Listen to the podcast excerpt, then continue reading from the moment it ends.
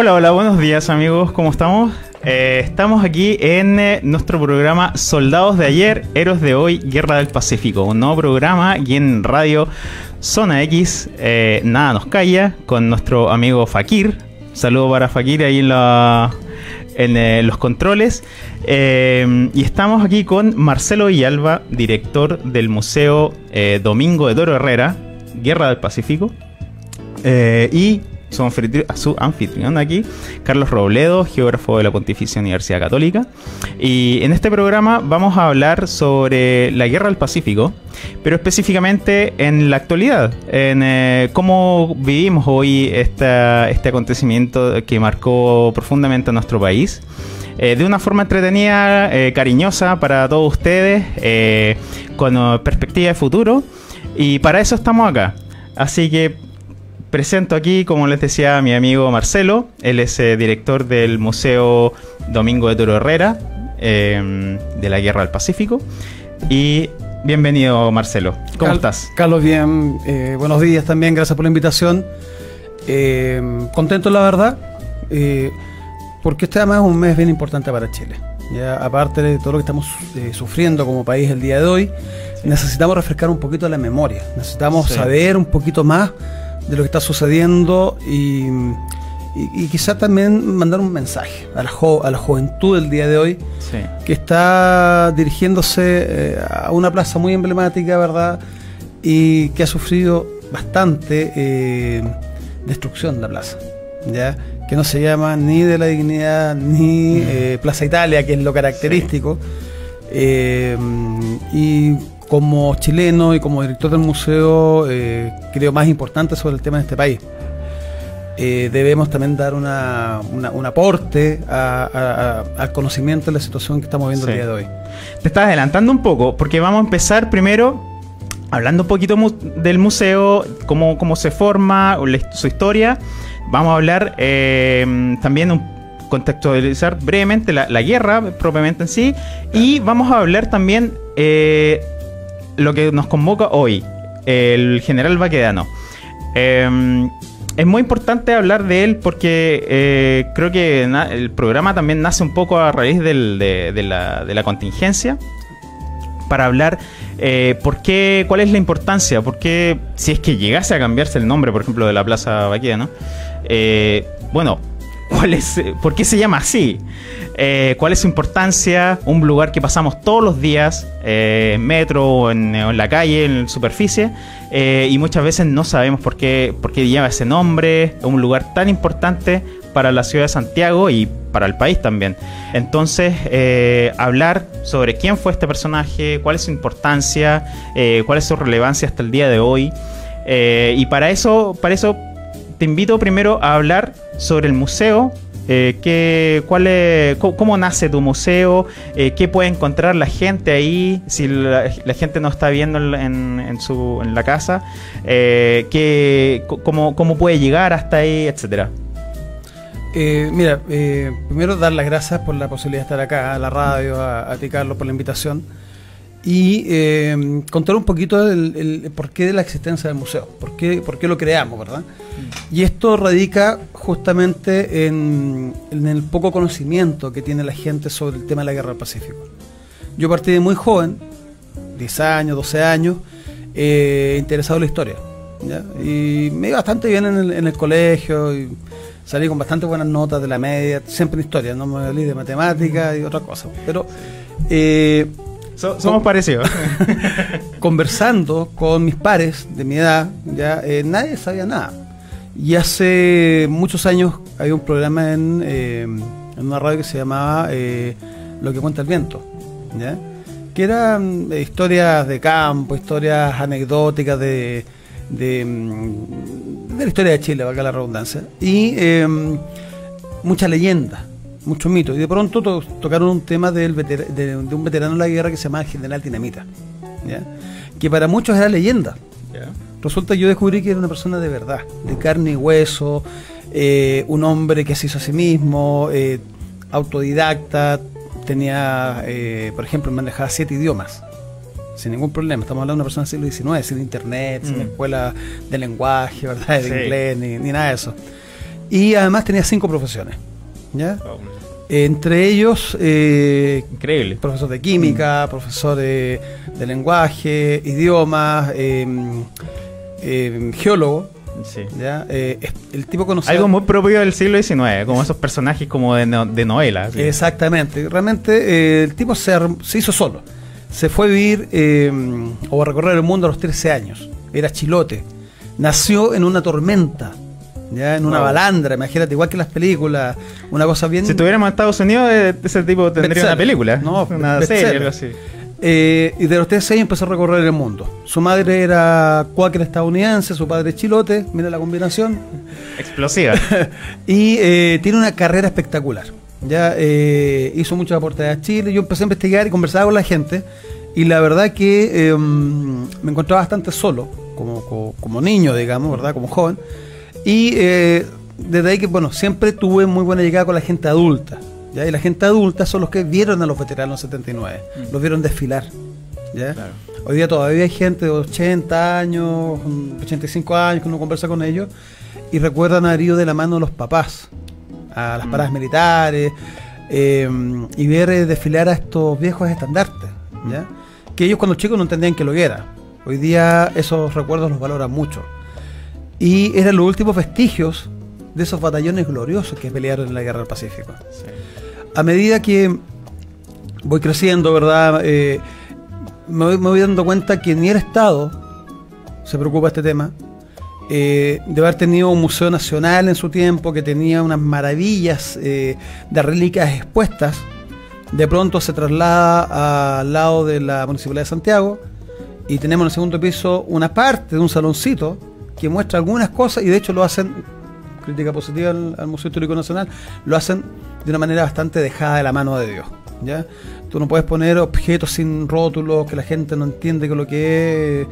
Son críticas que hemos hecho hace mucho tiempo. O eh, rótulos explicando cosas muy, muy, muy mal em, pre- preparadas. Por ejemplo, nosotros logramos que cambiaran un- una presentación sobre la Guerra del Pacífico, donde el Museo Histórico Nacional, con el director anterior, de- de Andrade, exponen que nosotros le quitamos el mar a los bolivianos gracias al apoyo del Imperio Británico. Mm. ¿ya? Que son dos Muy creísimo que lo diga una autoridad de, de gobierno, de Estado. y el principal museo del país, Claro. ¿ya? que además recibe la plata de todos los chilenos, de la Municipalidad de Santiago en general, y eso me molestó mucho. Yo presenté un requerimiento, eh, se me respondió pésimo además, y, eh, y volví a insistir hasta que logramos cambiar eso. ¿ya? Eh, pero hay que estar encima de, muchas cosas en general, de una historia mal contada. A raíz de esto, yo empecé a, dar charlas y me di cuenta que a la gente le gustaba el tema. Y es un tema transversal. La persona, el chileno común en general, se va apasionando de saber que tiene ancestros en la guerra del Pacífico y también de ir conociendo lo que ellos nos heredaron a nosotros el día de hoy. Eh, saber que no eran todos militares de profesión, ni marinos eh, profesionales, sino que es gente de pueblo. Son Sí. estudiantes, son niños, eh, mujeres. eh, Conversando contigo la otra vez, me, me acuerdo que eso me, me gustó mucho, el, me motivó mucho. El, el hecho de saber que en realidad la- en la guerra, en todo ese conflicto, eh, participó toda la, toda, toda la sociedad, o sea, toda la- se embarcó en, en- en- en este, en este hecho. eh, y no fue solo como el ejército o algo así por allá lejos. bueno, de hecho el ejército era súper chico. Mm. Teníamos, eh, cuando a nosotros nos dicen, eh, y escuchamos a los amigos peruanos, bolivianos decir que Chile se preparó para la guerra, y algunos historiadores chilenos, y otros que serán de historiadores también, como, como bien sabemos, eh, que les queda bastante grande el título, eh, están errados, completamente errados. Eh, por la ley de presupuesto de 1878 para el 79, se autoriza subir el número de soldados de 3.000 a 4.000, ¿ok? Pero Chile está en una situación económica horrorosa, que se arrastra desde, desde que mandamos la escuadra libertadora al Perú Mm. hasta esta época, ¿ok? Sí. Y eh, de esos 4.000 soldados autorizados, se baja a 2.226 al entrar el año 79, porque no tenemos recursos para contratar más. Y en vez de subir, bajamos el número de soldados. Imagínate un país que tenía el territorio que nos quitó Argentina en el año 81. ¿Ya? Teníamos salida al Atlántico y al Pacífico, con 2.226 soldados. Y más encima una sublevación indígena bastante fuerte, eh, que, que no haya terminado, digamos. Eh, y sobre la misma llegamos a un ejército de 92.000 hombres aproximadamente, eh, una escuadra de unos 7.000, 8.000 hombres, que son para nosotros hoy es chiquitita, pero para la época era mucho, y de una escuadra además que se estaba desarmando. Los buques se habían puesto en venta. Ya gracias a Dios, los buques los consideraron viejos y no los compró nadie, porque a la hora que vendemos los blindados, ¿con qué nos defendemos? ¿Con qué enfrentamos al Huáscar? ¿Ya? Y bueno, son muchas cosas que la gente no conoce. Y, eh, y dar estas charlas primero, después hacer pequeñas exposiciones. La primera formal que la hice fue el año 2001 en la estación metropolitana. Y de ahí al día de hoy, eh, recorriendo Chile, con grandes esfuerzos, hemos eh, instalado ya 266 exposiciones. Y todas exitosas, ¿ya? que es lo más lindo de todo. Y hemos logrado llevar la historia con valores, con contenido, desde la ciudad minera de El Salvador hasta el sur, Curanilagüe, Los Ángeles, Concepción, eh, en Santiago, por supuesto, haciendo nuestros aportes, Viña del Mar, Quilpue, Valparaíso, y la gente se va encantando, muchas charlas en colegios, y hemos recibido además en el museo eh, cientos de miles de estudiantes, de todas las edades y todos los niveles. Eh, inclusive nos van a ver muy seguido eh, escuelas con niños con capacidades diferentes, ¿ya? que se van bastante sorprendidas por la forma en que nosotros les vamos enseñando a los, a los chicos, cómo se va jugando con ellos también, y les vamos entregando igual antecedentes. Los niños captan, es una cosa muy, muy linda, la verdad. Eh, pero lo principal es cómo nos vamos reencontrando en el museo con la historia, con nuestro pasado, que es nuestro presente. Lo que ellos nos heredaron ayer es el Chile que nosotros estamos disfrutando el día de hoy. Exactamente, eso quería llegar porque al alguien que nos vea y dice, bueno, ¿y a mí qué? Porque esta cosa pasó hace más de un siglo, eh, ya está, eh, comillas, pasado. Eh, pero la verdad es que, por ejemplo, yo lo veo y no, el género novela histórica, incluso, incluso al margen del séptimo de línea y cosas así, sino que autores como ahora eh, famoso Baradit, etcétera, están bastante muy, pre- muy presentes en la, y si uno va a una feria, están en los libros eh, acerca de historia. eh, A ver, a ver, hay pero- muchas. pero, Carlos, disculpa. No, disculpa, no, o sea, historia, digamos, eh, ficción, Ah, digamos, eh, historia novelada, eh, cosas de ese tipo. Entonces, hay un interés de parte de la población actualmente por conocer eh, la historia y temas relacionados eh, al, a la que nos convocó hoy, la guerra del Pacífico. Eh, y también muchos eh, videos en, en redes sociales. También hay, hay un interés importante. Entonces, te quería preguntar cómo, cómo se vive ese interés. ¿Por qué alguien, le, algún chileno le tendría que, y extranjero también, le tendría que importar o por qué, por qué sería importante mantener viva esta memoria? Mira, para tener el hilo conductor de, estas exposiciones, ¿verdad? Eh, es súper importante tener referentes. Para mí un importante personaje, tú, bien dijiste, nuestro museo se llama Domingo Toro ¿verdad? Museo de la Guerra del Pacífico, Domingo Toro. Y eh, cuando tú ves eh, la problemática que hoy día tenemos con los diputados, los senadores, que no nos representan, que toman decisiones que afectan al, pueblo en general y han sido muy malas decisiones a través del tiempo, para que voy a hablar de las carreteras, el litio y otras cosas que hemos ido perdiendo, que son capital de los chilenos. La seguridad, o sea, todas las, las empresas vitales como las telecomunicaciones, agua, energía, hoy día no están en manos de los chilenos. Es una cosa horrorosa. Y somos de los pocos países que ha hecho esto. Eh, pero nos encontramos con un personaje que es todo lo contrario. ¿ya?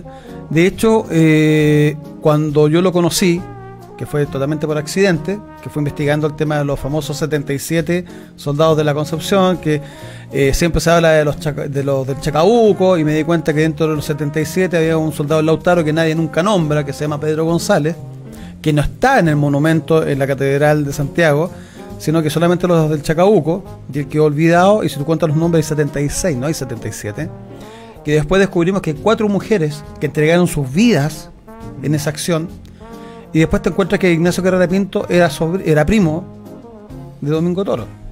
y después quién es Domingo Toro. Porque yo quise tomar una vieja tradición que se, que se ve en los cuarteles, que se ve en el ejército, que cuando se crea un cuartel se le pone un, la- una- el nombre de una persona importante relacionada con, con la historia. En, en la figura de, Domingo Toro Herrera, nosotros encontramos a un civil, a un político, a un empresario, a un estadista, a un militar, es un civil que se hace militar. Y que además, así como nosotros conocemos a Patricio Lynch, que fue marino y lo hacen de ejército, ¿verdad? En viste eh, eh, grados de ejército al final eh, de su vida, eh, y en combate además el jefe de división en tierra, un marino, es como difícil entender eso, ¿eh? pero el tipo lo hizo espectacular como militar y lo hizo espectacular como marino. Y nos encontramos al revés, un civil que se vuelve militar y que después se vuelve comandante en jefe de la Armada de Chile. Y que la Armada, la verdad, no le ha dado el serial que merece. Nosotros llevamos mucho tiempo peleando este tema. Y eh, en, en la persona de este caballero, de este señor que yo no conocía al principio y lo fui investigando a través de los años, nos encontramos un chileno comprometido. A un joven chileno comprometido, que eso es súper importante. Uno cuando habla de veteranos, la gente piensa que son todos viejos, así, ¿verdad? Claro, un, un- abuelito. Claro, son chiquillos. Nosotros tenemos niños que fueron desde los 10 años en adelante a la guerra. ¿ya? Eh, tenemos héroes de 14 años, 15, 16, eh, eh, ni- niños jóvenes mártires.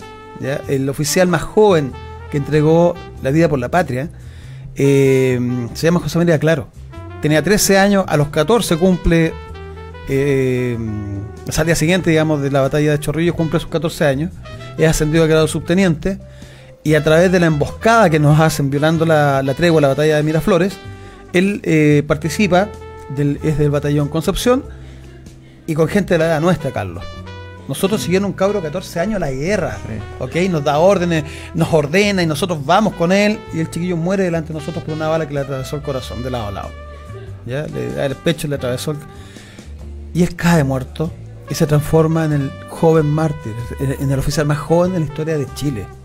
No tiene monumento, no tiene calle, nadie lo reconoce un momento, pero cuando se le traslada de la guerra a Concepción, se le hace un funeral donde asistieron más de 20.000 personas. ¿ya? Se le dedicó un vitró en la Catedral de Concepción, que lamentablemente por los terremotos posteriores se cayó y nadie se le ocurrió, como somos los chilenos, ¿no? Reponerlo. sí. Claro.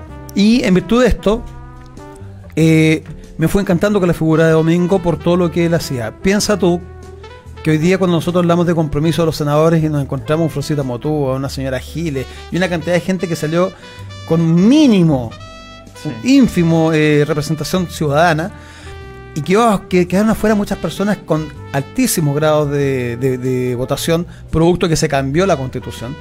Nos encontramos gente que fue votada, que eh, Tarapacá pasó hace muy poco, ¿verdad? 27 de noviembre del año 79 se produce la batalla de Tarapacá. Tú encuentras ahí a Domingo, encuentras 2.000 chilenos que están peleando, casi mueren todos, lamentablemente, por una serie de malas decisiones. Ya nosotros perdimos 800 hombres. Domingo está ahí y casi fallece. Y resulta que el 12 de diciembre, o sea, dos semanas después casi, él tiene que viajar desde Tarapacá, dejar el teatro de operaciones, Mm. y aquí viene la parte simpática. Él es diputado en ejercicio. Es el único diputado en ejercicio en la historia de Chile que está peleando una guerra y que además resulta herido en la batalla de Chorrillo, gravemente. Y mientras es herido, yo te lo conté eso en el museo, él está 45 minutos, una hora, cuando recibe después una, una segunda herida, está una hora peleando y lo tienen que sacar ya desmayado, tiene la, la cadera destrozada. Por lo tanto, eh,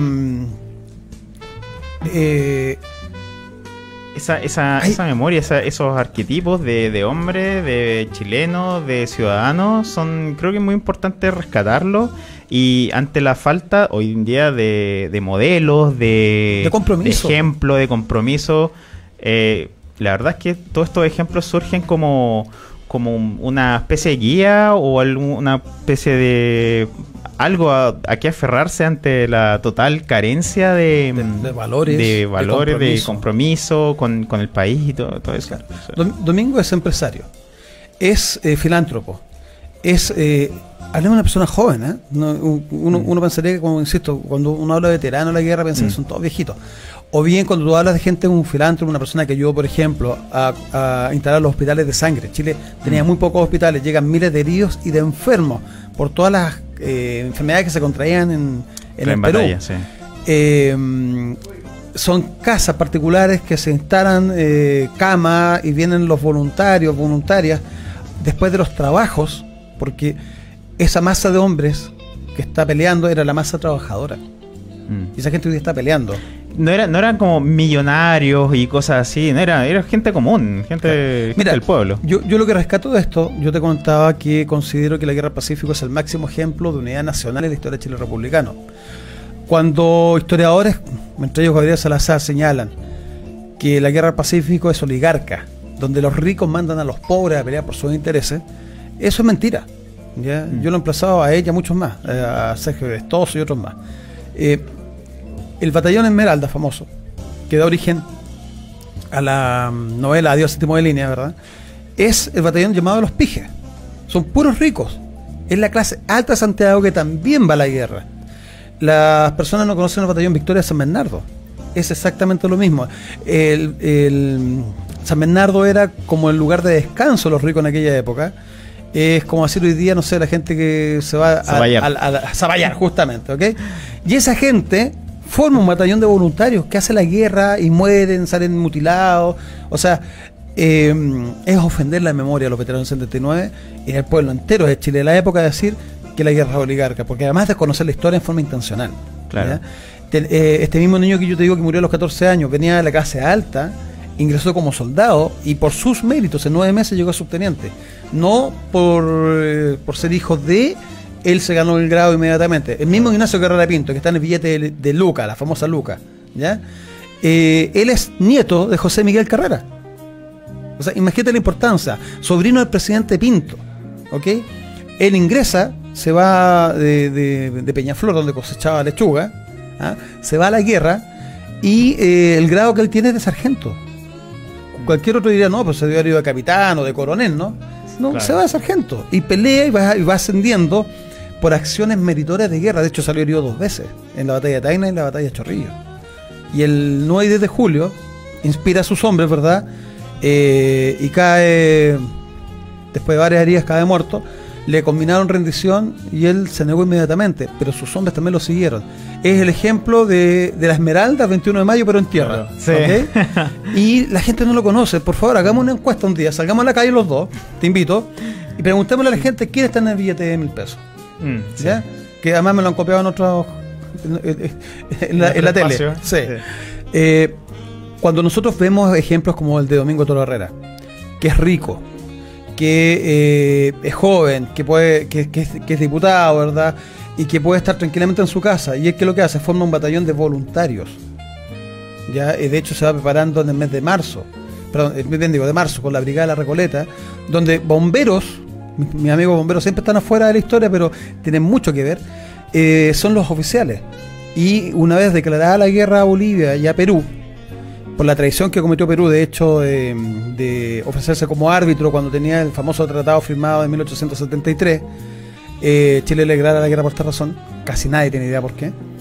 Eh, se crea el famoso batallón cívico movilizado Chacabuco, a la cabeza Domingo Toro Herrera.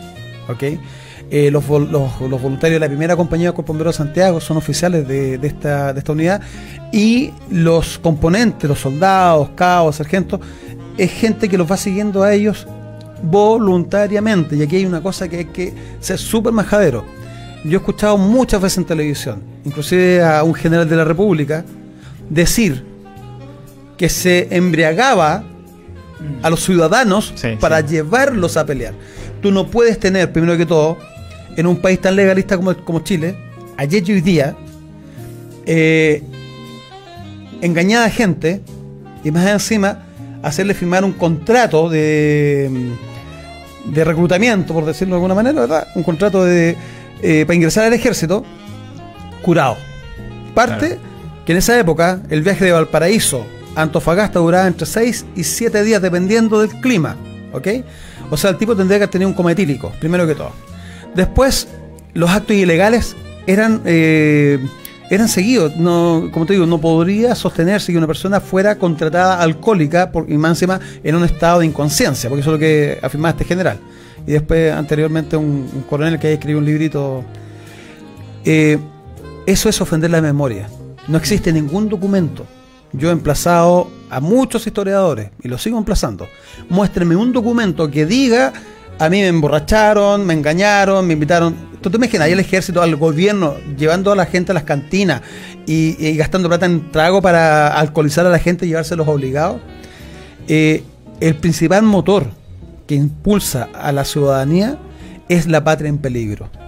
Es que si Chile perdía en esta situación, perdía no solamente el soldado, pierde la ciudadanía completa y el país era destrozado, según el ofrecimiento que le hacen a Argentina, para que ingrese a la alianza secreta era dividir a Chile de Copiapó al sur para Argentina y Copiapó al norte para Perú y Bolivia.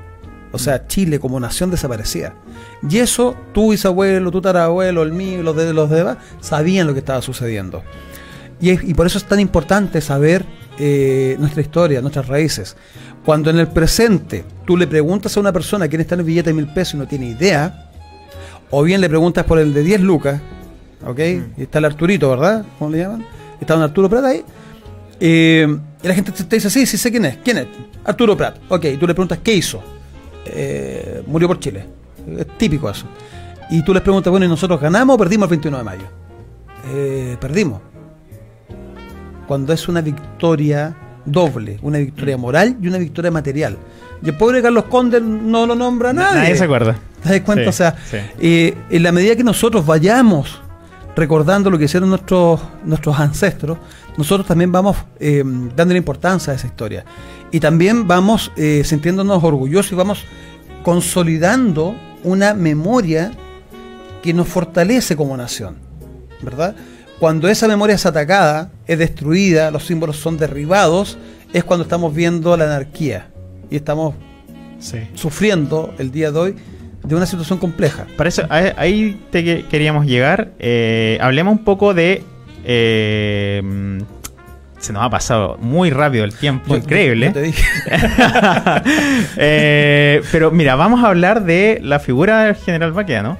Un poquito quién fue, su importancia, cómo nace la plaza, que hoy día está ahí en casi centro de Santiago, articula ahí dos, casi una frontera muchas veces, en, muchos términos.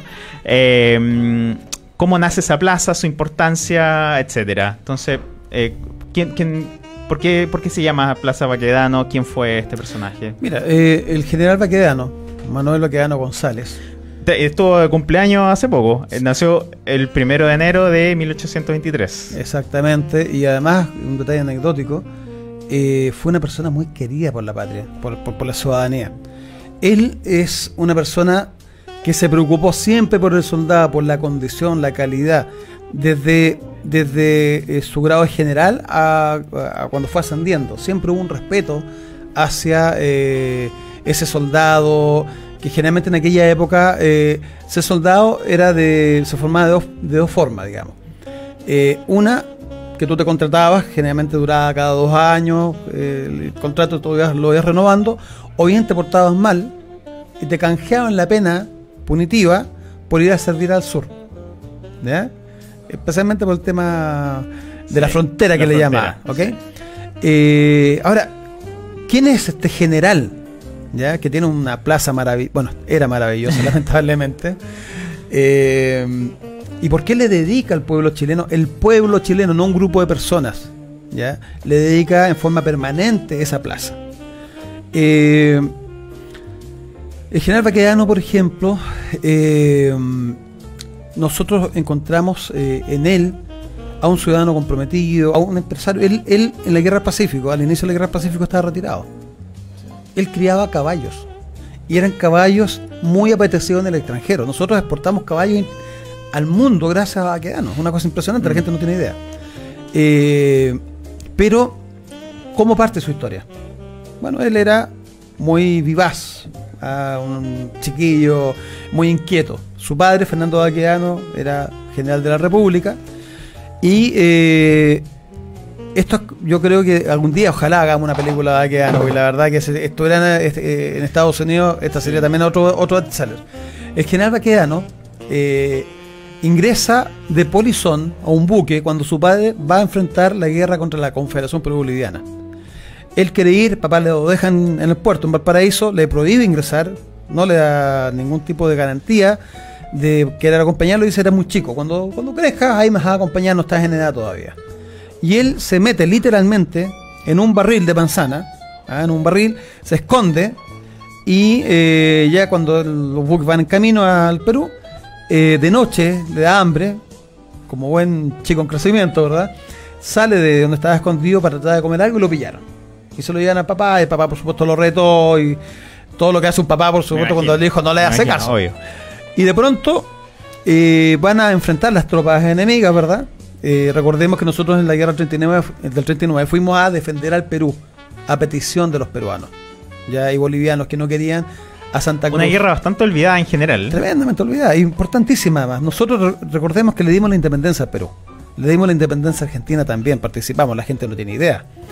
Y el Perú nos pide que lo defendamos. Y Chile se compromete, se hace, se mandan tropas, ¿verdad? La escuadra. Y en esto el general Baquedano queda en el puerto y el Fernando, su padre, le dice a un sargento que lo tiene al lado que cuide a su hijo y que no lo deje participar en combate. Que le va a costar la vida a él si algo le pasa a su hijo. Y el hijo se le escabulla al pobre sargento y se mete a pelear igual que cualquier otro soldado. Así partió la vida militar de, de Manuel Baquedano. Eh, también eh, cosas muy, muy tristes pasan en la vida, ¿no? En las guerras civiles sucesivas eh, resulta que se enfrentaron, padre e hijo. ¿ya? Eh, su padre queda gravemente herido y ellos concertan una tregua para Manuel ir a ver el estado de gravedad de su padre. ¿ya? Y, y ellos muy claramente tienen posiciones distintas y van a pelear como soldados leales a, su, a sus bandos. Fernando era, eh, perdón, Manuel era pro gobierno. Sí eh, y, hace la guerra igual, o sea, termina ganándola eh, y él va ascendiendo, ¿ok? Va ascendiendo, pero por sus méritos, ya no solamente por el tema de que su padre haya sido general, claro, eh, de mucho esfuerzo. Y em, llegando ya a la guerra del Pacífico, tenemos una persona que está en retiro, tranquilo, amaba a sus caballos, él era el alma de caballería, el cazador de caballo, y es llamado y el, primer puesto que tiene es eh, de, de, eh, de intendencia.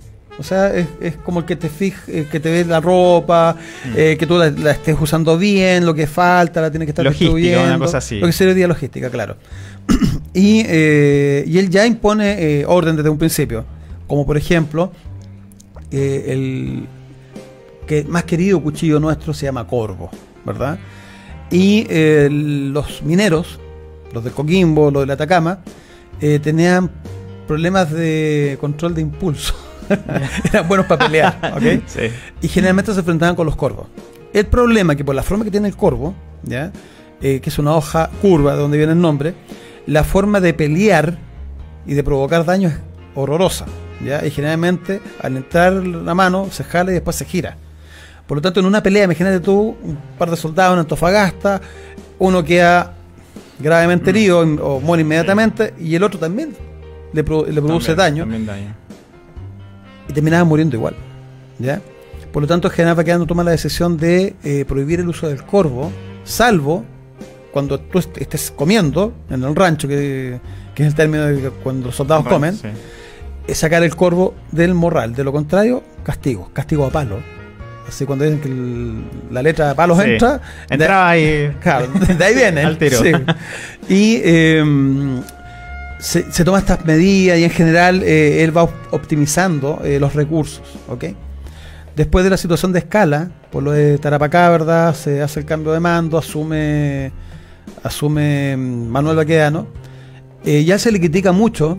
de hecho, Encina lo trata pésimo, este historiador que eh, lo recuerda un, museo de las Condes, Museo de la Chilenea, Museo de los Guasos, eh, que además eh, señalan en, este museo que Encina es el creador del caballo chileno. ¿ya?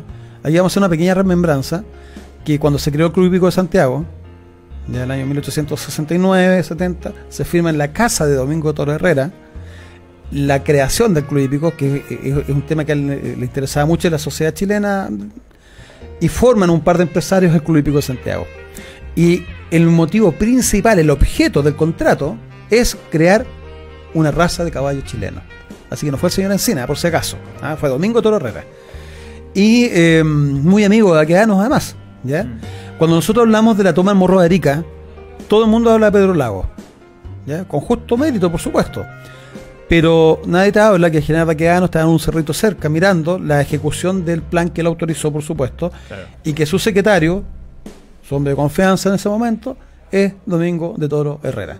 ¿ya? Así la historia se va eh, uniendo. Mejete lo que significa la captura, eh, las, batallas eh, gloriosas de Tacna, el Morro de Arica, Chorrillo y Miraflores con lo que cae Lima. o sea, las campañas famosas. Todo lo que, lo que comandó el general Baquedano fue victoria.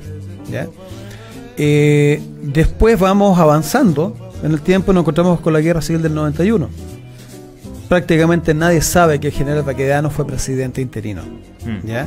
Fue presidente de Chile. la gente que está destruyendo la plaza Baquedano está destruyendo la plaza en homenaje también a un presidente de la República. ¿ya? Cosa que duele harto.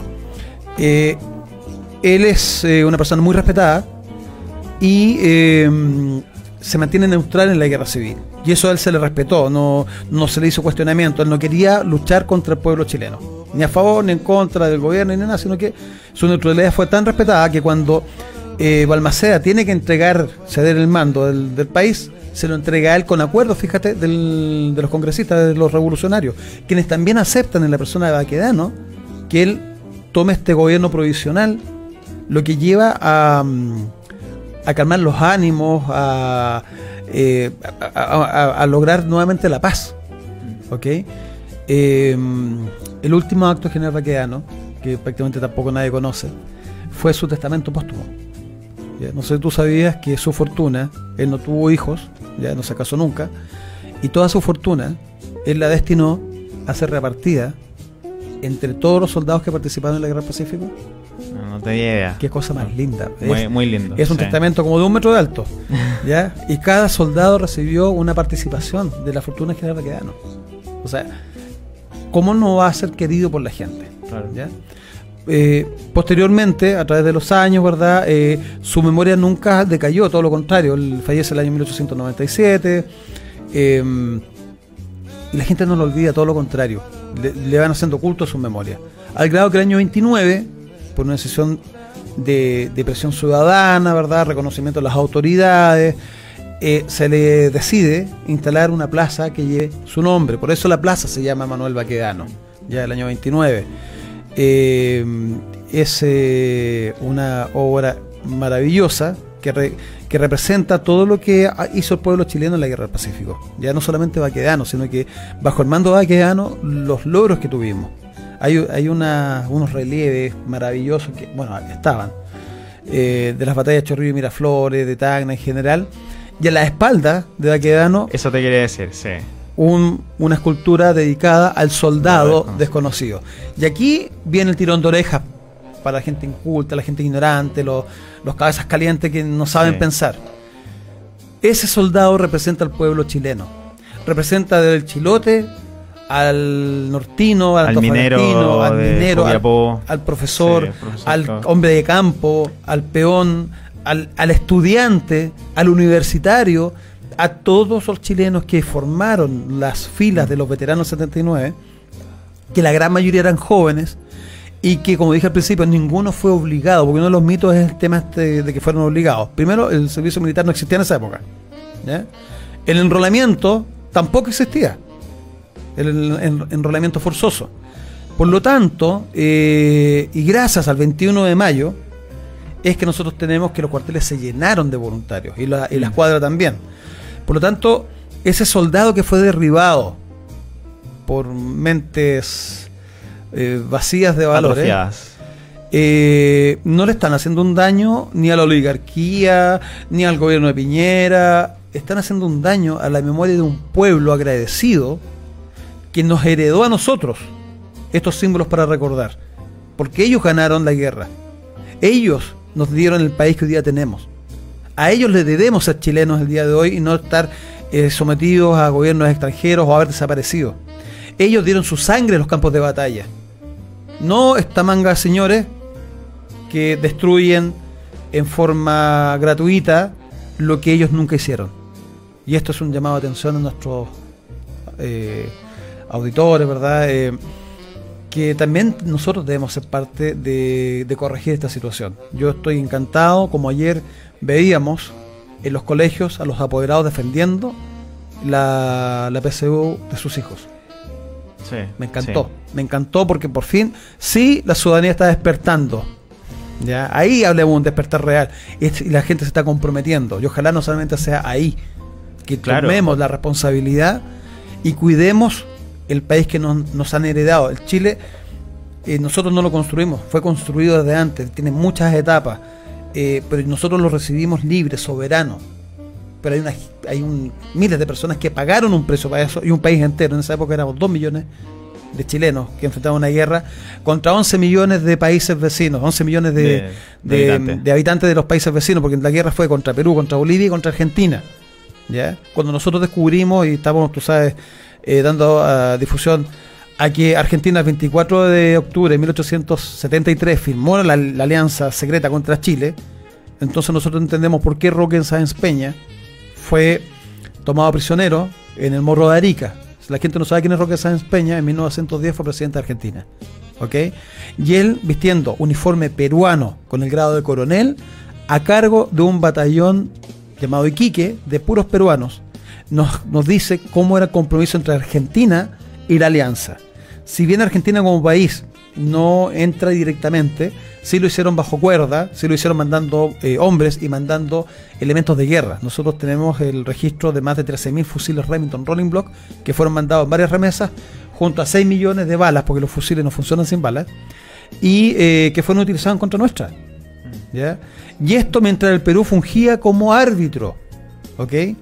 Eh, recordemos que en esa época eh, Chile no era ni siquiera vecino con el Perú, porque gracias a Bolivia, que ocupa ilegalmente eh, territorio chileno, en el año 1826 nos ocupa Cobija, que era nuestra, nos separa del Perú. Por lo tanto, nosotros no, tenía, eh, no teníamos ni pensábamos tener problemas con el Perú nunca. ¿ya? Fue el Perú el que se metió solo en el problema. Y cuando se descubre, porque un árbitro tiene que ser imparcial, ¿verdad? Se descubre que está firmado el tratado secreto y que eh, Perú se estaba preparando para la guerra y había tomado las medidas para esto, Chile responde. Y responde declarando la guerra el 5 de abril de 1879 al Perú. Y le contestamos, que es muy importante, que la gente tampoco sabe, le contestamos la declaración de guerra a Bolivia, porque Bolivia el primero de marzo del año 79 nos declara la guerra. Por lo tanto, Chile nunca fue agresor. Y eso es importante que la gente lo sepa. Cuando nosotros vemos que hoy día se está pensando en cambiarle el nombre a la Plaza Baquedano, que ya tú lo dijiste al principio, Sí, eh, sí. ha sido una, una barrera social, cultural y hasta económica hablar de Plaza Italia para abajo, y sí. Plaza Italia para arriba, ¿ok? Pero la plaza se llama Baquedano. La Plaza Italia eh, está al ladito, al lado del Mapocho, ¿verdad? Muy bonita, que es una escultura que regaló para el centenario. La la- comunidad italiana. Exacto, bonito, precioso, ok, pero la Plaza Baquedano le da nombre a la estación de metro. Mm. ¿ok? Como anécdota, Carlos, tú te vas a risa, yo creo. El Metro, años atrás, sacó una revista, ¿ok? Y en la revista había un juego para niños. Y este juego era un mapa. En este mapa te decía, ubíquese donde tú estés. ¿Dónde está usted? Ubíquese donde está usted. Y era la, eh, la estación Baquedano, pero con el nombre Plaza Italia. Mm. ¿ya? O sea, el propio metro lleva a la confusión a la gente, ¿ya? El, eh, y es ridículo. Si tenemos la plaza que le da el nombre al metro, es, es como, mira, es como el metro Los Héroes. ¿Por qué se llama Los Héroes? Mm. Yo hago esa pregunta siempre y nadie sabe. Al ladito, a unos 40 metros, está la escultura a los héroes de la Concepción. ¿Ok? Instalada ni más ni menos que por Domingo Toro Herrera. De nuevo. De nuevo, otra vez. Otra vez presente Y- nuestro Y amigo. el año, el año 22 él instala, logra instalar después de muchos años de, de intentarlo. Hacen eh, erogaciones públicas, juntan la plata, porque hacer un monumento de esa magnitud era carísimo. Eh, él ayuda, por supuesto, y eh, con las eh, Liga Patriótica, olvidadísima hoy día, tan necesarias en, en el presente, de chilenos comprometidos con la patria, eh, instalan con la asistencia del presidente de la República. Ya nosotros en el museo tenemos una foto maravillosa que dice cuando Domingo está leyendo el último discurso de su vida y la última foto que se le toma, él murió a los pocos meses.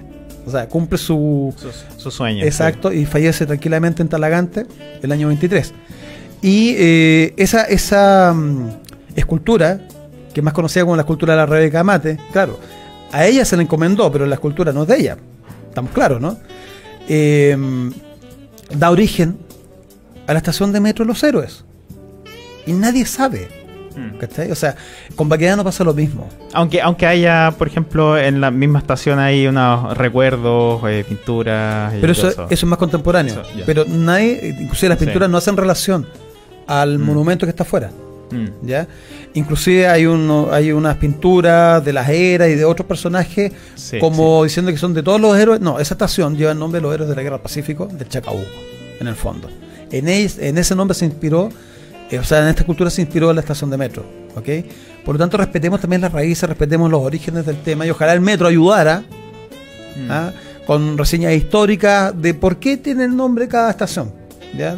ayudaría a la memoria de la gente. Sí, y yo, mira, porque personalmente, como yo te decía, yo no soy eh, anticambio social en el sentido de que yo sé que las cosas van cambiando y muchos lugares pueden ir, eh, eh, cambiando, incluso hasta cambiar de nombre, sucede con calle y todo eso. Ahora, eh, como conversábamos antes, la, Plaza Trafalgar en, en Londres no va a cambiar de nombre. Son ah, para, sí, porque, porque sí. Eh, y hay muchos lugares emblemáticos en el mundo que no van a cambiar el nombre por, porque, por, lo, por lo que representan, por su historia, por el peso de su historia. Eh, otros lugares posiblemente sí, dentro del mundo, eh, aquí mismo Santiago, etcétera, pero lugares tan importantes y con esa historia tan, tan hermosa, eh, tan, eh, tan importante en donde realmente un se le rinde honor a un personaje que hizo tanto por Chile, que incluso como tú dices, regaló su fortuna a los veteranos. Eh, el pago de Chile podríamos hablar otro día. Mira, yo escuchaba el otro día en entonces, entonces claro, mantener la memoria viva, la real memoria viva, sobre un lugar tan importante, me parece de, de una relevancia, una importancia eh, enorme para el país en estos momentos y, que se le quiera cambiar el nombre así como a la fuerza, totalmente de, de, eh, una forma eh, bastante grotesca. me parece. violenta, tremendamente violenta. Y me parece. Increíble. Impresentable. de, hecho, ayuda a la memoria histórica. Los países se, mm, tienen una personalidad. Igual que, que cualquier ser humano, que tiene una personalidad distinta a la del, vecino, ¿verdad? Tenemos características en general, los países somos iguales. Y nosotros tenemos que ser agradecidos a quienes nos han entregado el país que recibimos. Pero también mantener parte de esa memoria. Para, ser agradecido uno tiene que conocer. Exactamente. principalmente. Y mantener ciertos hitos. Como tú, mm. tú dices, hay países que jamás van a cambiar sus eh, principales. Es, como, no sé, saquemos la estatua de la libertad. Mm. Ah, el derecho a la mujer hoy día, y esa, esa estatua puede ser considerada quizás ofensiva no sé, y hay que sacarla. Claro, o sea, es un regalo de Francia, tiene toda una historia, es un símbolo. Nadie va a sacar la estatua de la libertad de, de donde está. O sea, bueno, ¿por qué? O la Torre Eiffel. Mm. Ya que en su momento fue considerada horrorosa, la querían desmantelar. Y hoy día es un, símbolo. es un hito mundial. Bueno, para nosotros la Plaza Baquedano. Y la, la Plaza Baquedano se llamaba un, un, tema geográfico. Oye, ¿dónde mm. nos encontramos? Eh, mira, eh, un tema de referencia de todo el mundo desde siempre. Por lo tanto, eh, valoremos y cuidemos lo que tenemos.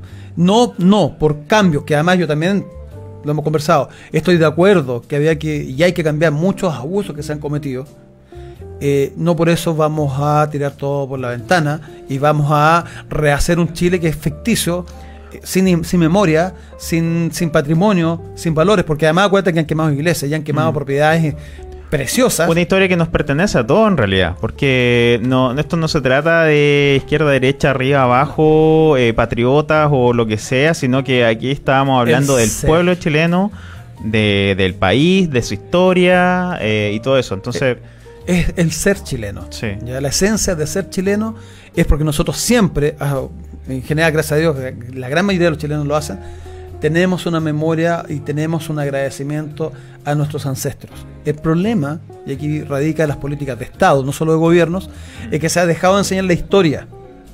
Yo, eh, al ver que se trataron de bajar la hora de, de historia, que se trató de sacar historia de tercero y cuarto para hacer módulos. Carlos, yo te pongo un simple ejemplo. Jóvenes, le pones deporte y le pones historia. Juguemos a la pelota, vayamos a clases de historia. Mm. En módulos, con la, con, con- con la mentalidad que tiene el chileno en general. ¿Qué va a preferir el cabro chico, el estudiante? Fútbol. Irse, irse a jugar a la pelota, por supuesto, pues. O sea, y eso tiene una razón de ser. Esto, esta- esto lamentablemente son atentados. Son atentados, lo digo con esa palabra, con esta responsabilidad, son atentados a nuestra razón de ser como chilenos. Eh, cuando tú no sabes, tú no cuidas ni defiendes. Mm. Eso es súper importante. Si yo no conozco, no cuido ni defiendo. Y es fácil que me quiten las cosas. Si yo soy instruido, preparado, sé eh, los valores que me han sido heredados, yo defiendo, abrazo partido, lo que ha sido heredado de otros chilenos. Porque eh, no necesariamente eh, porque tú tengas parientes o no en la guerra del Pacífico, eh, la guerra del Pacífico es tuya o no. La otra vez lo conversábamos con, en, uno, en uno de nuestros cafés historiados. El solo hecho de ser chileno te hace heredero de lo que otros chilenos hicieron por nosotros. Y es nuestra obligación cuidarlo, defenderlo y preservarlo en el tiempo y enseñarlo además. Y eso es lo que hoy día los gobiernos no han hecho. Sí. Muy bien dicho. Así que. Eh, Fakir, ¿cómo estamos? Estamos muy bien. De verdad, Eh, se nos fue volando la. Sí, oye, en realidad podríamos hablar mucho más. Yo así te lo que. dije. Sí, bueno, esperemos sí. que se repita. Sí, no se va, se va a Y repetir. la próxima voy a traer, voy a traer un librito. Vamos a traer. eh, esperemos traer invitados también. ¿Algunas sorpresas por ahí? Sí, sí, estamos conversando Ya. con algunos amigos y. Pero ha- hablando de algunos pseudo historiadores y cosas por el estilo, vamos a traer las fuentes que no han sido contadas en la bibliografía de donde se inspiró un cierto personaje para transformar la historia real a, a- a- a cuentos. Un tuitero muy influyente que, que escribe libros de ficción histórica, Exacto. muy famoso. Trastocando además, trastocando la verdad histórica que. Va- vamos a conocer la, la verdad de, de Claro. ese. De, dónde saca las la, la Por algo, no, fantasías. por algo no puso bibliografía. Un libro Bueno. sin bibliografía. Sí. Va a estar bueno entonces el próximo programa. Bueno amigos, muchas gracias. Quiero agradecer eh, su presencia, algunos saludos por ahí que me han mandado. Eh, estamos aquí entonces. Dejamos invitados eh, a la gente a que vaya al museo. En la dirección. Estamos en Cienfuegos 50B, pleno centro de Santiago, a una cuadra del Metro de los Héroes. Cienfuegos con Erasmo Escala. Y voy a aprovechar también de darle las gracias a nuestra comunidad, a nuestro grupo de la Guerra del Pacífico que nos sigue siempre, Exactamente. sí. eh, a, a los amigos que nos hacen llegar siempre su- sus buenas vibras. Mm. Eh, también voy a saludar especialmente a Domingo Toro Herrera, descendiente directo de Don Domingo, que nos está ayudando en el museo hace un tiempo ya. Sin él, eh, esta hora no sería nada eh, más que sueños. Sí. Tenemos que reconocer también que estamos eh, parando en el museo eh, como institución gracias al compromiso de gente como él. Así que eso, bueno, los dejamos invitados para la próxima semana en el mismo horario, aquí en eh, su radio eh, Zona X, nada nos calla, junto a Fakir, junto a Marcelo. Y yo, Carlos Robledo, me despido por hoy y les agradezco muchas gracias a su sintonía y muchas gracias. Nos vemos. La historia de todos nosotros fue él. Sí.